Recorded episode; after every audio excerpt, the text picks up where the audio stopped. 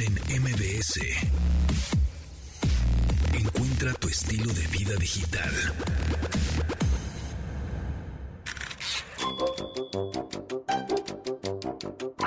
Raúl Lucido, tú que eres chef, has estado en restaurantes, o sea, pues, ¿no? Ese es tu negocio, eh, pues la onda de la contingencia y la pandemia, pues ahí obviamente se cerraron por mucho tiempo y después como que regresaron con luego unas micas ahí entre los asientos y, los, y las mesas este, muy separadas. Y luego regresó algo que a mí no me gusta que son los menús en códigos QR.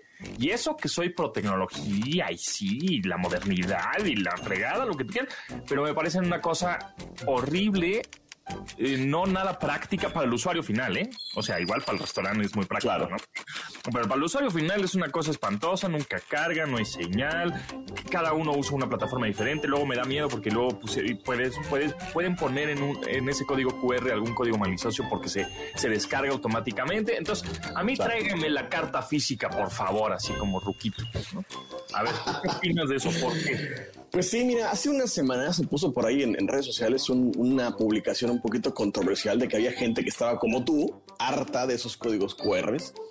Pero mira, yo, yo sí soy defensor del código QR, no por el tema de restaurante, o sea, por el, por el, digamos, por el tema del operador, del que está haciendo el servicio de restaurante, ¿no? Porque sí, claramente es más sencillo, porque implica para el restaurante menos gastos en temas de impresión de menús, de los clasificados, implica menos tirar cosas a la basura.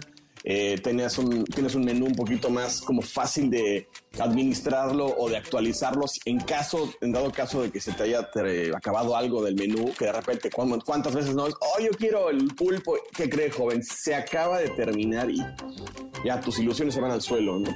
Entonces, con esto, obviamente, si el menú está en vivo, digamos, en vivo en una, página web en vivo, en donde el, manager del, restaurante pueda estar editándolo y dices, ah, ¿sabes qué? Se acaba y sale del menú que ya se terminaron los camarones y pum, los quitan del menú, la siguiente carta que le caiga, pues ya ni siquiera los va a ver, ¿no? En el menú.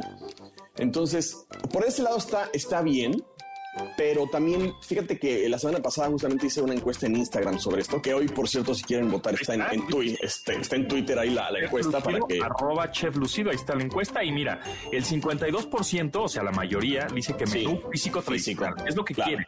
Pues sí, porque es una bronca, está Ahora, el código, te descargan no sé qué cosa. Creo que ha habido... Ah, ha habido como malas experiencias también por parte de que el restaurante, tal vez, esto hay que decirlo, no está haciendo su parte como debiera. A veces nada más toman el mismo menú físico, el mismo archivo de, del programa que tú me digas y lo suben así. Entonces no le ponen nada de, de atención, sí se hacen difíciles de leer me han llegado comentarios de que también hay restaurantes en donde el, código QR físico, digamos, el, artefacto donde está el, acrílico o el papelito, a veces está muy deteriorado. Sí, y se lo van pasando mano con mano, entonces tampoco sirve. Exacto, sí, también, también eso está, eso está, no está bien, ¿no? Pero también me, me pongo a pensar y digo, o sea, antes del COVID, también era un, vehículo de microorganismos los menús, o sea, totalmente, o sea, no, esto no es nuevo, ¿no? O sea, toda la vida, y creo que era algo que, mucha gente hacía y otra tanta no, después de ver el menú se iba al baño a lavarse las manos, porque pues el menú no sabías por cuántas manos había pasado antes, ¿no? Entonces, sí creo que ahorita los restauranteros tendrían que actualizarse. Y bueno, aquí creo que también hay un nicho de mercado y una área de oportunidad increíble también para desarrolladores de aplicaciones en donde te hagan eh, una aplicación que sea amigable para el usuario, para el restaurantero, digamos, ahí hacer tu menú. O sea, si hoy, por ejemplo, en Instagram tienes esta facilidad de crear historias y ponerle stickers y texto y subirlo y quitarlo y bajarlo y ponerle, quizás es lo que, ese es el futuro, ¿no? Quizás por ahí alguna aplicación donde tú como usuario puedas crear tu menú y subirlo a una plataforma X, o una página web o una red social. Quizás eso sea muy fácil porque también me ha, me ha tocado eh, no sé, menús en QR que de repente, como dices, ¿no? Tienes que bajar la aplicación X y tienes que meterte a la página, es un PDF y luego está chiquito y estás haciéndole zoom con el, o sea, creo que también aquí no están haciendo las, las la parte que les queda al restaurantero para que el menú sea amigable al usuario. Si, si el menú lo hiciera en formato dispositivo móvil y hecho para eso, que no sea un archivo que migró de un, de un archivo a una computadora para impresión a una imprenta de los, de los menús físicos y después lo pasaron así, copy-paste literal, al sitio web o la aplicación donde está el, código QR, pues sí, sí está, sí está chafa eso definitivamente. Y creo que es una chamba que tienen que hacer los restauranteros, ¿no?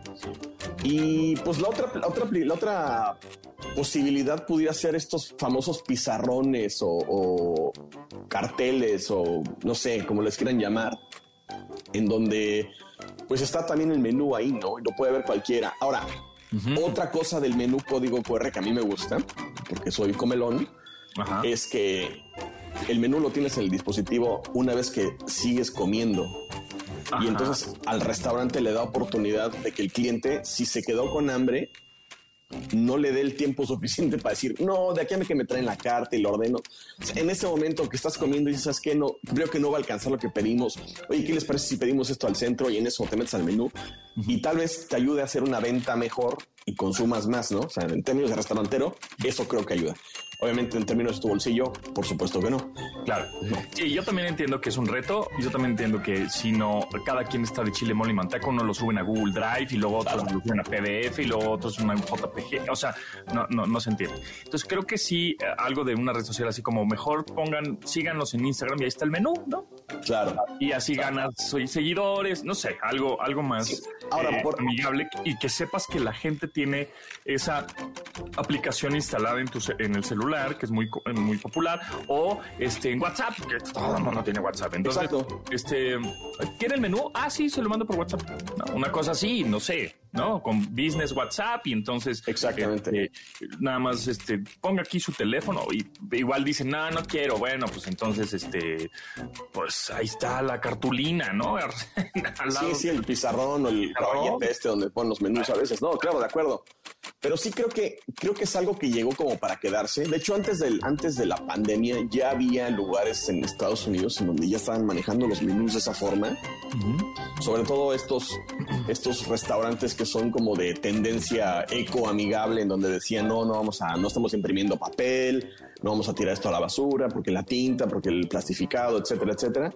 Ya había restaurantes que estaban haciendo eso, ¿no? Entonces, esto creo que ya era una tecnología que existía, pero que no se había necesitado como tal. Y creo que sí llegó para quedarse, pero, pero como te digo, creo que por ahí hay un, un espacio que falta llenar, que creo que es hacerla muchísimo más amigable al usuario final, que es el cliente, y al usuario final del otro lado, que es el restaurante que está haciendo el menú. Porque justamente, o sea, el, el, el restaurante, en su mayoría de veces, lo pasa a un estudio de diseño o algo así que oye, hazme el menú y el estudio de diseño no tiene ni idea de la operación del restaurante ni del usuario final. Y eso sí como que no, no es donde se pierde ese, ese nexo, ¿no? ese vínculo, yo creo por ejemplo, les voy a dar un sitio que puedes crear ahí tus códigos QR, que bueno, no necesariamente tiene que ser un menú, pero puede ser, como por ejemplo, para conectarte a la red Wi-Fi, que se llama QR Code o QR Code guion monkey, así de como de chango en inglés, punto com. Entonces, qrcode-monkey.com y ahí puedes crear el código QR que se te pegue la gana. Puedes imprimirlo, puedes ponerlo en EPS, o sea, tipo Photoshop o SVG, que es como para, para editarlo en algún software de edición de, de, imágenes. O puedes poner un PDF también y puedes bajar la calidad o alta calidad, depende de si es que lo quieres imprimir en mil, por mil píxeles, ¿no? Una cosa así. Este, puedes escoger los colores, añadir una imagen con el logo, personalizar tu diseño, etcétera. O sea, es gratuito Entonces puedes poner desde tu business card, ¿no? En lugar de ya dar tu tarjeta de presentación, pues escribir el código y ahí tienes mi contacto. Entonces, entiendo que los QR codes sí son muy, em, van a ser muy usuables, son como muy amigables y la gente los va a usar, sí, hasta para pagar, ¿no? Eh, hace, tiempo pagué, justo platicábamos de unas esferas de Navidad que pagué en una tienda de estas que tienen un chorro de adornos y, y, tenían el, el, código QR de paga aquí con Mercado Pago. Ah, ah pues voy a intentar, a ver, pum, y pagué súper bien con la cámara, y es más, porque utilicé esa plataforma de, de pagos, me dieron 90%, 90%, ¿eh? 90 pesos de descuento eh, este, extra. Entonces, o sea, sí funcionan, están cool, claro. pero creo que sí se tienen que homologar en el cuestión de restaurantes, de decir, los restaurantes van a usar esto nada más, o sea, la red social del restaurante. O, por ejemplo, los mismos este, eh, Open Table, que es una, una plataforma muy buena. Muy buena para reservar. Ellos mismos ya deberían de tener, o sea, ¿sabes qué? Open Table. Si no estás en Open Table, tu restaurante casi casi no existe, ¿no? Entonces date de alta ahí, ahí está el menú, todo. O sea, nada más para que no estés ahí de chile, mole y manteca escaneando códigos QR por doquier. Exacto. Ahora, restaurantes hay de muchas categorías, ¿no? O sea, desde los taquerías hasta los súper elegantes, ¿no? Entonces, curiosamente, los súper elegantes que uno pensaría que tiene todo el presupuesto para este diseño atrás con un código QR son los que siguen manteniendo los menús físicos. Y me he topado con torterías, taquerías, hamburgueserías así de, de, que no te gastas más de, no sé, 180 pesos por persona, 200 por persona, y ya tienes su código QR, ¿no? Entonces no es algo como de presupuesto. Sí, no. También yo creo que tampoco es muy elegante el código QR en los lugares elegantes. ¿eh? O sea, no, se me hace como muy finolis. No, pues ahí, ahí está la carta, ahí escaneala, ¿no? Yo creo que más fino sería que el mesero llegue y te, cuente toda la carta, ¿no?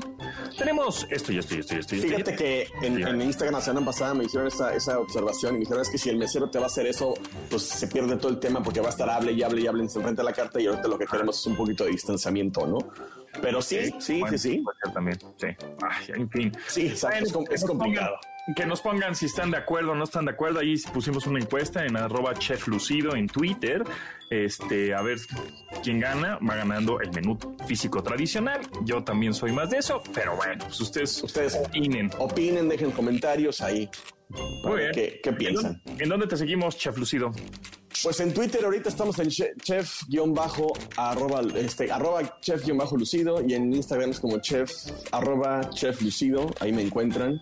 Y ahí déjenos sus comentarios para ver si les gustan o no les gustan los códigos QR, qué piensan, mándenos fotos de si sí les gustaron, cómo se ven, este, Son todo eso. ¿Les parece mal? Exacto. Ahí está, Chef Lucido, síganlo en Twitter, arroba chef-lucido en Instagram. Gracias, nos, nos escuchamos el próximo jueves. Nos vemos.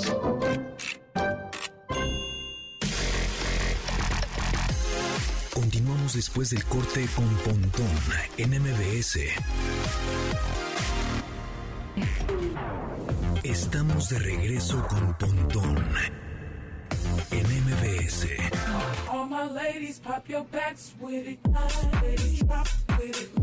Hey Chris, con la artista invitado Sherry's, de la canción se llama Do It, Do It, de este 2021, en este jueves electro.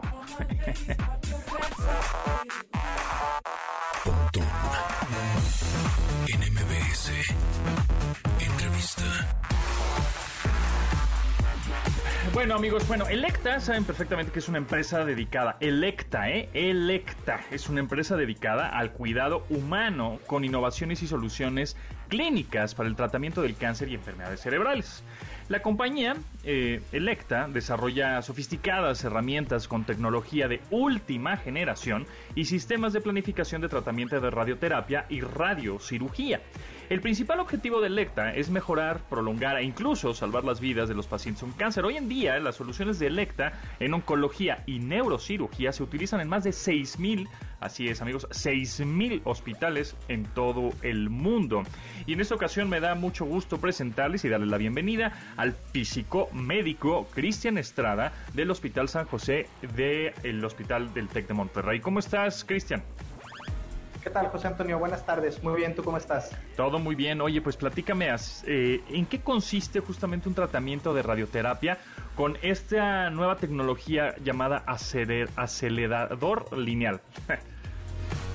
Sí, pues eh, el tratamiento consiste, José Antonio, una vez que un paciente ha sido diagnosticado con, con cáncer, con un padecimiento que amerita un tratamiento con radiación, eh, inicia todo un proceso, ¿no? En el que un, un equipo multidisciplinario que incluye a, técnicos especializados, incluye a personal de enfermería, a médicos radiooncólogos, físicos médicos también. Trabajamos en conjunto para diseñar un plan de tratamiento que ayude a combatir el cáncer contra el que el paciente está, está teniendo una lucha también, ¿no? Entonces, el proceso consiste así de forma general en adquirir algunas imágenes. Sobre esas imágenes trabajamos con esto que tú mencionabas hace un ratito que se llaman sistemas de planificación que son sistemas de cómputo muy especializados que permiten de una manera computarizada diseñar el tratamiento y modelar la forma en la que un acelerador lineal se va a comportar para administrar la dosis al paciente y con esto lograr la destrucción tumoral. Por supuesto, es un proceso complejo que implica un proceso largo para poder lograr el objetivo clínico. Eh, largo te, te refieres a que el paciente debe tener muchas sesiones o mucho tiempo debe estar con la máquina puesta en el cuerpo? Eh, no, me refiero a, eh, es un proceso largo en el sentido de que lleva etapas de preparación, es decir, la toma de imágenes sucede en un día, Luego lleva algunas horas en lo que el médico dibuja los órganos y lo que quiere trabajar. Ah, okay. Lleva también algún tiempo en lo que el personal de física médica diseñamos y modelamos el tratamiento. Mm. Pero justo esa parte que mencionas es algo bien interesante porque para el paciente no representan largos tiempos en la sala de tratamiento. Mm. Estas tecnologías tan modernas, tan sofisticadas, permiten que el paciente entre a la sala de tratamiento y en unos cuantos minutos haya recibido su sesión del día. Para el paciente realmente este desarrollo de tecnologías modernas se vuelve muy cómodo en el sentido de que pasa un tiempo corto dentro de la máquina y también estas tecnologías tan modernas permiten que el número de sesiones totales se acorte de una manera significativa y entonces todo sea más reducido. Buenísimo. ¿Y, y, el acelerador lineal se refiere a que es muy preciso? Es decir, puede atacar cualquier tipo de tumor, sea del tamaño que sea, en la zona del cuerpo que sea? Exacto. Justo es eso, ¿no? Este, esta tecnología tan moderna, lo que tú mencionabas hace ratito, ¿no? La, la marca Electa, por ejemplo, ha desarrollado soluciones bastante robustas de muy alta precisión que permiten tratar cáncer prácticamente en cualquier parte del cuerpo y desde volúmenes grandes hasta volúmenes muy pequeñitos que requieren una precisión muy grande. Así de, desarrollada está la tecnología de esta casa comercial que permite tratar todo tipo de, cánceres y lesiones con una precisión muy, muy buena, proteger los órganos sanos, que es otro de los grandes objetivos, ¿no? Queremos destruir un tumor, pero siempre un tumor, un blanco ahí, va a estar rodeado de órganos sanos. Entonces el objetivo principal se vuelve destruir ese tumor, pero proteger los órganos sanos para lograr el objetivo terapéutico. Claro, y que no haya este después daños colaterales o alguna este pues secuencia, ¿no? Bueno, o secuela más bien de, la radiación con otro órgano, ¿no? Porque dices, bueno, pues ya me eché el tumor, pero pues también de pasada este el pulmón, ¿no? ¿no? Porque sabemos que los rayos, bueno, la radiación más bien, pues es, es fuerte, ¿no? Es este, pues para destruir un, un tumor debe ser este poderosa, ¿no? Así es, así es, se utilizan energías altas que justo su objetivo es destruir, ¿no? Entonces se vuelve bien importante cuidar la precisión para lograr ese objetivo, proteger los órganos sanos, como bien dices, minimizar la posibilidad de algún problema colateral a futuro y lograr el objetivo principal, ¿no? que, es la destrucción tumoral. Y por ejemplo, para niños es complicado utilizarlo por, por el hecho de ser pues niños son un poco más inquietos y eso puede ser, ¿no? Sí, se tienen que tomar por ahí algunas medidas especiales, ¿no? Cuando trabajamos con niños y pueden ser de diferentes tipos. A veces hay necesidad de utilizar una sedación, por ejemplo, ¿no? Cuando el niño es muy pequeñito, estamos hablando de altas precisiones, entonces es importante que el pequeño no se mueva. Entonces, a veces se recurre a procedimientos de sedación cuando es necesario, a veces con algún apoyo psicológico y terapéutico de, platicar con el niño previo a su sesión, se logra tranquilizar y permanecer quieto durante toda su sesión. Es muy seguro para niños, hoy en día se está eh, ahondando aún más ¿no? en en tratar niños y en alargar el, tiempo de, vida en algunos casos, de curar en otros, pero sí, definitivamente es una tecnología que es apta y es segura para pequeñitos, adultos, para gente de todas las edades que tiene que luchar con, con algún padecimiento. ¿Y en dónde podemos encontrar esta tecnología? Digamos que, bueno, eh, tengo alguna persona con cáncer o yo mismo y quiero atenderme con esta tecnología que es muy precisa, muy rápida este, y, y eficaz, ¿no? Sí, afortunadamente ha crecido en alguna medida la base instalada de equipos. Hoy en día te puedo decir que eh, instituciones como el Seguro Social tiene buena tecnología en la mayoría de sus instalaciones, eh, sistemas de salud pública, ¿no? como los institutos, el Instituto Nacional de Cancerología, el Instituto de Neurología, tienen acceso a tecnología de punta y por supuesto las instituciones privadas del país también han, han apostado por una inversión importante en equipamiento para poder incrementar la base a pesar de eso, no hay una base tan grande como debería de haber en el país, ¿no? Siguen faltando aceleradores lineales en muchas partes del país, pero bueno, afortunadamente ya tenemos accesibilidad a este tipo de tecnologías tanto en sistemas de salud pública como en el sector privado. Falta, pero creo que estamos en un buen camino para que en un tiempo no muy largo eh, tengamos los suficientes equipos para dar atención a la población del país. ¿Cuáles son los especialistas que intervienen en la atención eh, eh, al paciente con la radioterapia? como te contaba al inicio, hay un equipo multidisciplinario que participamos en estos tratamientos, ¿no? Va desde eh, técnicos que se especializan en la operación de estos equipos, de los aceleradores lineales. Eh, hay personal de enfermería también que se especializa en poder identificar síntomas durante el tratamiento con los pacientes. Por supuesto está el médico radiooncólogo, que es quien identifica dónde está lo que quiere destruir y da la prescripción indicando qué dosis quiere administrar al paciente y estamos los físicos médicos y dosimetristas que trabajamos en diseñar en sistemas de cómputo la forma en la que la máquina se va a comportar para dar el tratamiento al paciente. ¿Cuál sería la zona más, podría ser complicada o retadora que, que requiere un desafío extra para radiar la zona del cuerpo?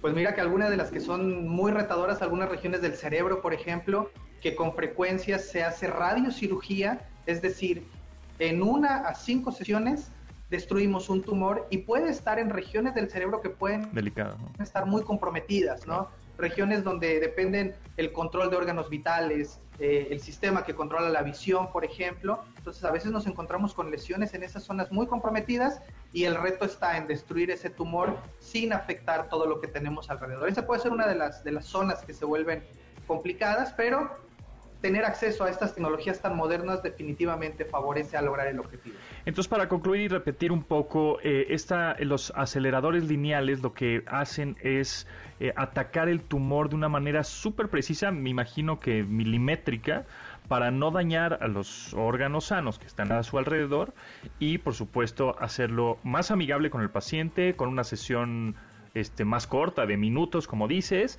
y por supuesto menos sesiones, ¿no? No decir, es que tengo que ir 30 días al hospital, igual con 15 estoy listo, o 10, o dependerá, ¿no? También, me imagino.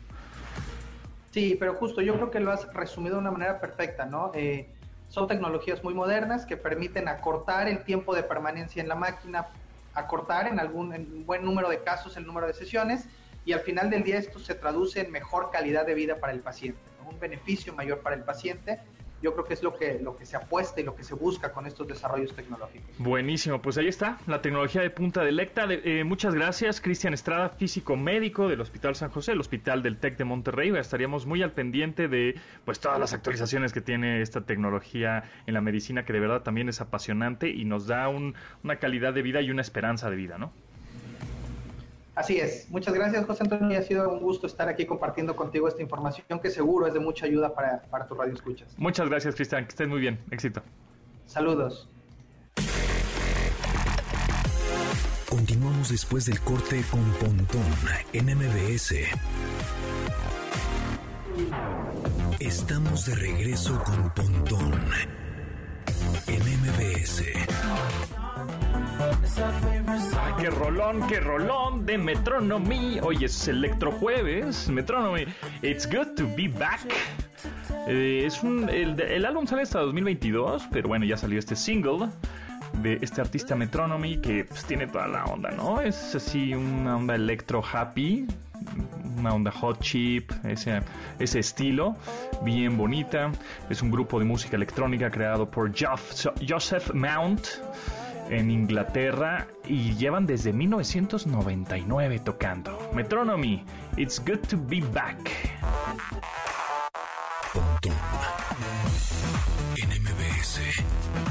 Entrevista.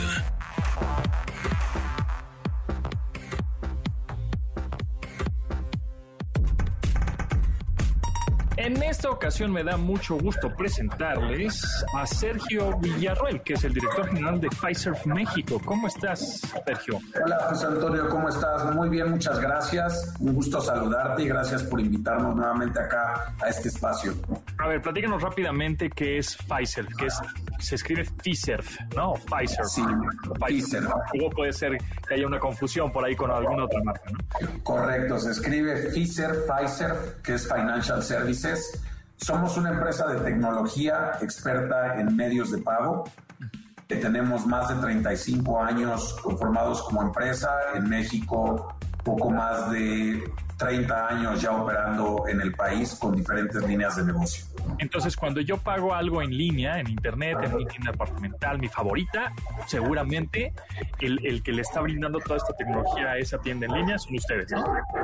Correcto, probablemente en alguna parte de las líneas de negocio estamos ahí inmersos. Ok, perfecto. Ahora, vamos a platicar de un término que de pronto se nos podría hacer complicado, pero creo que es muy importante, es la tendencia y es el futuro, o sea, en el futuro muy cercano tenemos que estar ahí, ¿no? Que es la omnicanalidad. Hablando de omnicanalidad, o sea, viene del término omni, que es de, de, muchos lados, y canales, ¿no? Muchos canales. Hay que estar bien atentos a todos los canales. Tú como pequeño, mediano o grande empresario, si tú tienes una papelería, una pastelería, si tienes una, una empresa obviamente más grande que vende muchísimos productos, ¿cómo funciona? ¿Qué es el concepto? Este, y nosotros como mortales que queremos vender en algún marketplace, ¿cómo podemos entrarle a esto por qué es importante? No, con todo gusto. Y fíjate que, que, tocas un tema bien interesante. Cuando hablamos de este tema tan rimbombante de la omnicanalidad, bajémoslo, bajémoslo un poco a piso. Eh, para nosotros, ¿qué es la omnicanalidad? Es integrar todas las formas de cobro posibles que tiene un comercio para poder vender su producto o servicio. Entonces, tomando el ejemplo que das, yéndome algo muy sencillo, pongamos el ejemplo de una florería. Imagínate que Sergio Villarroel quiere abrir una florería y precisamente me pondré a investigar qué producto quiero vender, cómo lo quiero vender, a cuánto lo quiero comprar. Pero una vez que rento el local y abro mi florería, empiezo a darme cuenta que los clientes me exigen o me piden diferentes formas de cobro. El primero natural que te va a venir a la mente es el efectivo. Y empiezo yo con mi florería en el efectivo. Pero después llega el cliente que me dice, oye, ¿recibes tarjeta de crédito o tarjeta de débito? Y en ese momento es cuando yo como comerciante me voy a dar cuenta que requiere una terminal punto de venta para que el señor José Antonio Pontón venga y me compre en mi florería. Claro. Después, el mismo señor José Antonio, ¿no? Para usarte de ejemplo. Bien, está bien. Eh, después me habla por teléfono y me dice, oye, fíjate que me interesan las flores, pero no puedo ir a tu local. ¿Me las podrías enviar? Y entonces en ese momento me doy cuenta que debo de tener una terminal móvil para hacerte llegar el producto, porque por alguna razón, ¿no? Se las quieres regalar a tu novia, lo que quieras, no puedes llegar aquí y, y pagármelas directamente en mi local. Conforme yo voy avanzando, resulta que José Antonio me dice, oye, me habla por teléfono, me dice, oye, a mí me gustaría comprarte, pero para mi empresa. ¿Cómo le podemos hacer? Ah, pues fíjate que requiero a lo mejor tener una plataforma donde tú puedas entrar, seleccionar los productos de flores que quieres, que ese es el famoso carrito de e-commerce. Y una vez que seleccione eso, necesito tener la forma de pagarlo. Entonces, vas a requerir integrar este e-commerce a poder finalizar el cobro con algo que le llamamos tarjeta no presente. Y después probablemente José Antonio me vuelva a llamar y me diga, oye, ¿sabes qué? Pues ya veo que te estoy comprando de manera regular. ¿Qué pasa si mejor ya de manera mensual me haces el cobro y me mandas X flores a mi corporativo que las requiero para adornar de manera mensual el edificio donde estoy? Y entonces vas a requerir o voy a requerir una plataforma de cargos recurrentes donde yo ya me puse de acuerdo contigo en el producto que me vas a comprar para que de manera recurrente yo te esté haciendo el cobro. Cuando hablamos de la omnicanalidad cómo integramos todos esos formatos de cobro que van acompañando interesante, José Antonio, el desarrollo de un negocio. A veces puede ser, como te pongo el ejemplo de la florería y que va creciendo conforme los clientes le van pidiendo estos diferentes formatos de cobro, pero también puede aplicar para aquellos comercios grandes que ya tienen una forma establecida de cobrar y que el tema de reinventarse por el tema del COVID o simplemente el mejorar sus esquemas de cobro, poder tener diferentes formatos de llegar a estos clientes, les exigen tener una omnicanalidad integrada, que al final hay algo importante. El tener todo integrado en un solo canal también te permite esta omnicanalidad, el poder jugar con esta información y tener claridad de quién te está comprando, en dónde te están comprando y qué está siendo más exitoso dependiendo la zona o producto que tú vendas. Claro, entonces aquí la idea es que el local comercial o la tienda en línea tenga la manera de cobrarte este, con tarjeta de crédito, de débito, este código QR, con el reloj inteligente, con el smartphone que nada más le das como este contactless o este besito a la terminal, pero también con transferencia. Pero, o sea, eh, a lo que te refieres con omnicanalidad es que tú como en pequeño, mediano o grande empresario tengas todas estas opciones para que no se te vaya primero el dinero, ¿no? Porque, uy, no, no, pues no aceptas eh, efectivo o no aceptas tarjeta. que no se te vaya a la venta. Claro, que no se te vaya a la venta, claro. Entonces, es la idea, tener todas estas opciones. Y ahora, este, en tendencia y en futuro, ¿cómo ves justamente el uso de estas tecnologías? ¿Cuál es la que está predominando más? El, ¿Qué forma de pago es la que predomina más? Además de la tarjeta de crédito, que creo que esa es la más común ahorita. Pero... Fíjate que va, a depender, es una excelente pregunta, va a depender mucho el mercado objetivo al que vas, el tipo de producto al que vendes, pero me decía alguien, eh, oye, ¿cuál es la mejor estrategia de marketing? ¿No? Porque a veces, y, y, perdón que haga el ejemplo, la mejor estrategia de marketing es la televisión, es el radio, es un flyer, es un anuncio en un espectacular. Y la, y la realidad es que todo la estrategia completa hace que tengas cierto nivel de éxito. Pasa lo mismo en este tema de, medios de pago.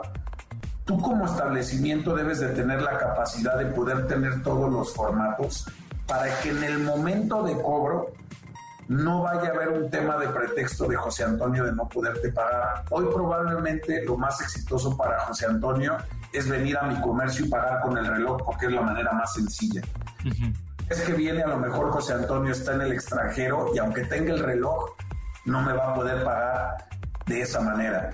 Entonces, los formatos de cobro deben de estar ahí vigentes para que el tarjetaviente o el consumidor o nuestro cliente en el momento adecuado que requiere comprar el producto o servicio tenga esa capacidad de ejecución y no te deje a ti establecimiento fuera. Yo creo que el tema contactless está siendo un tema bien interesante. Hoy hay ciertos límites transaccionales que, seguramente lo conoces, que no puedas hacer compras mayores de ciertos límites transaccionales y la adopción creo que está siendo bien recibida por parte de los tarjetavientes. Claro, y también a eso también mucho dependerá de cómo quiera pagar el usuario, porque el usuario dice, es que con esta tarjeta me dan recompensas, o si pago con el reloj me dan descuento, o si no. Entonces, por eso debes de tener todas estas opciones de pago. Con el tiempo se nos va volando y la verdad es que ya quedó mucho más claro qué significa la omnicanalidad.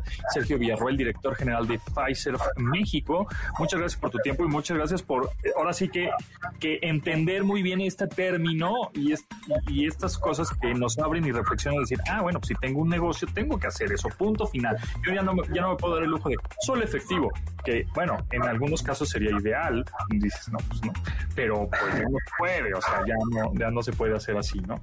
No, totalmente. Yo nuevamente te agradezco mucho el espacio. Eh, un saludo a ti a tu auditorio y con gusto hacer que el sea Pfizer y los apoyamos en evaluar este tipo de estrategias para su negocio. Buenísimo. Sergio, muchísimas gracias. Que estés bien. Gracias, que estés muy bien. Hasta luego.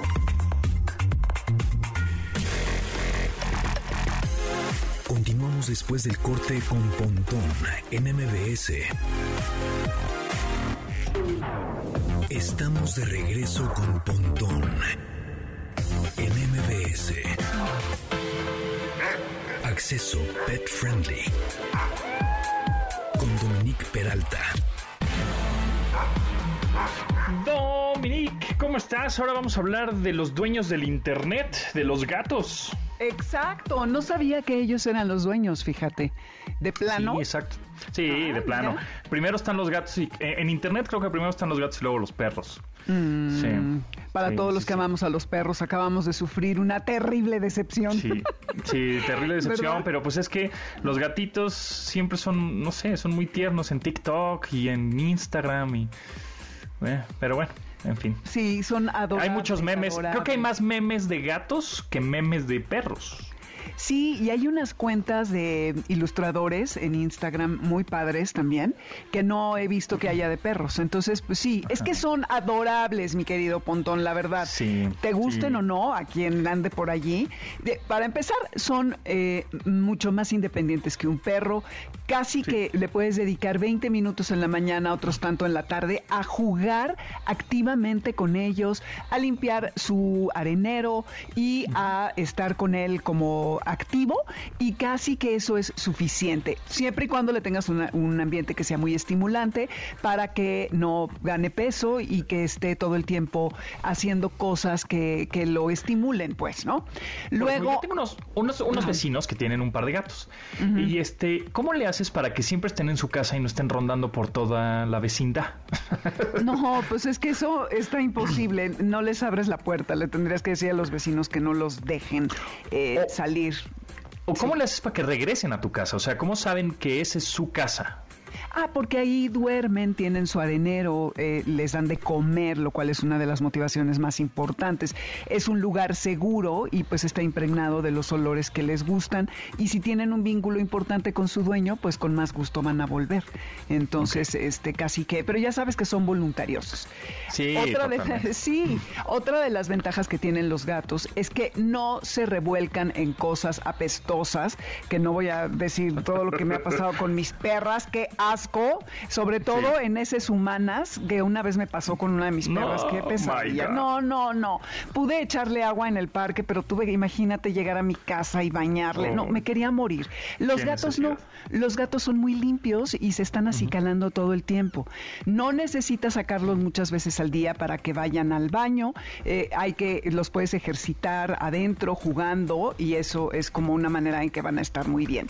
Y sobre todo, ellos disfrutan mucho de las cosas simples de la vida. pueden tener tanta felicidad de jugar con un, peda un papel que ya está en la basura, como con un hilo, como un mecatito, con lo que tú me digas. Nos obligan a, tomarnos una pausa. Ya sabes, cuando es típico, bueno, yo que conviví mucho con el gato de mi mamá, se te pone en el regazo, estás en la computadora, quieres ir al baño y pues ya te esperas 15 minutos. No, no te hace feo, pero lo ves tan plácido que te prefieres quedar entumido ahí para que no lo molestes. Entonces, de alguna manera te anclan y te hacen pausar, contemplar, acariciarlos. Luego, no tienes que realmente eh, bañarlos tanto, o sea, se supone que sí, porque ellos se acicalan todo el tiempo. Además, eso les baja el estrés, promueve su buena circulación y los mantiene activos y estimulados. Y ellos solitos se, se procuran tiempo para estar solos, lo cual es una buena lección que deberíamos de emular las personas, de no tener que estar con personas todo el tiempo, ¿no? Todo el tiempo. ¿Cuánto dura un gato más o menos de años?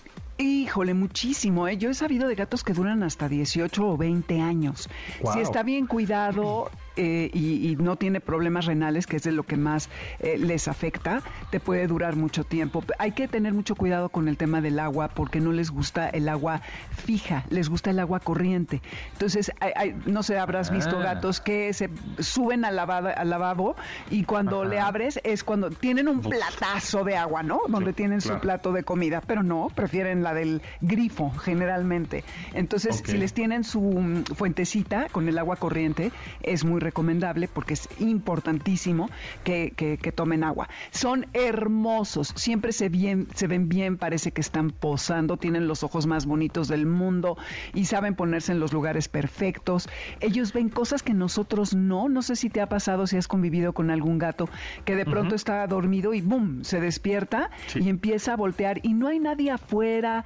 Vaya, ellos tienen un poder para escuchar mucho más amplio que el nuestro, pero yo sí siento que ven como espíritu espíritus de, otros mundos. Oh, sí, es que fíjate que de repente me encontré hay unos videos de gatitos, por supuesto TikTok y Instagram, bla, bla, bla, en donde el audio dice, eh, para que quede claro de dónde viene el, los, los gatos en su antiguo Egipto o algo así, ¿no? Con, Para que vean que, que el antiguo Egipto sí es parte de su ser, una, una cosa así. Y entonces ponen un como sonido medio egipcio, ¿no? Y entonces los gatos se ponen, pero así como súper atentos, así como me, está el llamado del Thundercat, ¿no? O sea, ¿qué onda? O sea, ¿de dónde me están hablando? ¿Qué tal? Sí, pues sí, o, sea, ellos se dan cuenta de obviamente muchísimas cosas que, que nosotros no. Y eso lo es, está bien porque te alertan, ¿no? Aunque sean espíritus o seres vivientes, también es importante. Luego, hay otra cosa que me platicó una veterinaria que ha venido muchas veces al programa, que se llama Daniela Del Vecchio, del Vecchio, que es especialista en gatos, que dice que hay estudios que la frecuencia que emiten lo, el ronroneo del gato, que es entre entre 25 y 150 Hertz. Puede crear vibraciones que promueven eh, la reparación, la curación de fracturas, del oh. dolor, de edemas y otros malestares. ¿A, los humanos? O sea, a los humanos, sí, Mira, no sé cuánto tiempo tendría que estar el gato encima de ti para realmente ejercer ese efecto, pero creo que cuando menos uno calmante sí lo puede tener, ¿no? Entonces, también te ayudan a bajar el nivel de presión sanguínea porque cuando tú acaricias a un gato, igual que a un perro, eh, emites esta hormona cortisol y, se te va bajando, ¿no? Que es porque es la hormona del estrés y entonces se baja la presión sanguínea. Y los gatos son muy curiosos, eh, ellos como que creen que el mundo es para que ellos lo exploren y en, en, el caso de los humanos, pues las personas curiosas inventan cosas, descubren soluciones, eh, disfrutan de aprender de otras personas y buscan siempre otros puntos de vista. Y mientras que el gato no será tan sofisticado, bueno, ya ves el dicho, ¿no? De que la curiosidad mató al gato. Mató al gato. exacto. Entonces es muy padre verlos treparse por todos lados. Acabo de ver un video en Instagram ayer, creo, de un gato que se trepa en un árbol de Navidad en la punta y brinca a una ventana que está en alto. Como, es de gringa, obviamente, de estas ventanas que ponen en las casas americanas, en, casi con el techo por la puerta. Impresionante, ¿no? Y esto también, pues, pues hace que sean eh, unos escaladores increíbles. Eh, Por eso dicen que tienen siete vidas, ¿no? Ajá, nueve, nueve vidas, que ah, nueve es un mito. Lo que pasa es que son muy resistentes. También un día Daniela me dijo que, por ejemplo, los gatos se pueden caer de, no sé, cinco pisos y caen parados y salen caminando. Pero el que el gato salga caminando no significa que no se fracturó, ¿no? Ah. Entonces hay que... O sea, son orgullosos. Eh, bueno, el dolor tienen un umbral más alto y tal. Entonces es cuestión de que si hay que revisar al animal y de ser posible llevarlo al veterinario, porque caerse de dos, de tres, de cinco pisos es cosa seria, ¿no? Entonces eh, eso es importante. ¿Para quién es un gato? O sea, ¿quién tendría que tener un gato? Mira, yo lo que he visto de las personas que, que, tienen gatos son personas más reservadas. No necesariamente les encanta estar en la naturaleza. Para tener perro, y tú lo sabes ahora con tu perro, te tiene que gustar salir a pasear, ¿no? Y estar afuera y, y, como tener este rollo de eh, mucha actividad. Eh, las personas que tengan gatos pienso que deben ser como más tranquilas em, y que pues igual no tienen tanto tiempo para pasar con la mascota, pero que les provean de, como decíamos al principio, un ambiente estimulante. Hay árboles para que se rasquen, repisas, árboles para que trepen. Hay miles de juguetes y de herramientas para que el gato esté entretenido en la casa, que debes de hacer eso. Jugar un ratito con él, como te decía, pues es suficiente. Entonces yo creo que eh, la combinación entre que no te interese tanto estar en el exterior, que no tengas tanto tiempo, que a lo mejor vivas en un departamento, pero que sí estés consciente que hay que proveerle de estimulación, ¿no? Y pues este, son, ¿Los gatos siempre se hacen en su arena o en su arenita que le pongas o no? Sí, si los acostumbras, sí. Eh, si hay jardín en la casa, es probable que también pueda salir a defecar cómo, ahí. ¿Cómo los acostumbras? Va a estar muy difícil, ¿no? No, fíjate que, que desde chiquitos, no hombre, al contrario, son más limpios que los perros en ese sentido de que tienen un solo lugar. Les gusta que esté, mira, lo, tienes que poner el arenero en un sitio que esté aislado, no en el cuarto de la lavadora, ¿no? a donde está la lavadora y la secadora todo el tiempo, en el garage, eh, donde entran y salen muchos coches. Si no entran muchos coches o salen todo el tiempo, pues está bien, en un rincón donde esté seguro, que tenga privacidad, porque aunque no creas, la necesitan, y que eh, desde chiquito, eh, pon tú que terminando de comer, te esperes 10, 15 minutos y lo lleves al arenero. Y lo premies cuando haya defecado u orinado allí mismo para que sepa que esto es algo positivo. Y que cada vez, o sea, es un trabajo que requiere de dedicación porque si tienes que estar pendiente de cada vez que coma y cada vez que veas que el gato está en su arenero, pues que ya le, le des un premio. Y también buscar el tipo de arena que le guste porque sabrás que hay harto tipo de arena, ya sabes, como en todo lo de los animales. Entonces, este, las hay mejores, más, más finitas, más como piedras, en fin. Y, y pues ahora sí que atender a lo que a él le gusta, no lo que a ti te parece que él necesita, ¿no? Y pues bueno, al final los gatos son esta mezcla de poder y de gracia y de belleza, ¿no? Que los hacen un animal y una mascota extraordinaria. ¿Hay que cortarles el pelo a los gatos? No, no, ¿eh? Para nada. No. Hay algunos de pelo muy corto y que casi no tienen pelo, pero, pero no. También esa es otra cosa, ves que no requieren de tanto mantenimiento. Hay una cosa súper importante, que eh, mantienen eh, a las plagas controladas, que esa fue su función en el medioevo. Ratas, arañas, ratas lo que tú me digas. Lo malo es cuando te los traen a la, puerta, que caza una cucaracha y te las pone en tu cama. Tu premio, sí. No, cállate, sí. O el el colibrí que, que anda volando alegremente y raja. Se lo echó. Muy bien. ¿En dónde te seguimos, Dominique? ¿Y en dónde te escuchamos? En Amores Garra en Twitter y Facebook e Instagram Amores de Garra y Dominique Peralta en Twitter y los sábados de 2 a 3 de la tarde aquí mismo en Amores de Garra. Buenas, pues ahí está. Muchas gracias, Dominique, que estés muy bien. Y bueno, pues éxito, un abrazo. Y nosotros nos escuchamos mañana a las 12 del día aquí en esta frecuencia 102.5 FM. Recuerden, pueden descargar el podcast. Estamos en todas las plataformas. Búsquenos como Pontón en MBS. Ahí andamos. Gracias a Janine, Memo, Neto, Itzel, Marcos y Beto en la producción de este programa. Se quedan con Manuel López San Martín en Noticias MBS. Mi nombre es José Antonio Pontón. Pásenla muy bien y lávense las manos. Bye. Pontón en MBS te espera en la siguiente emisión.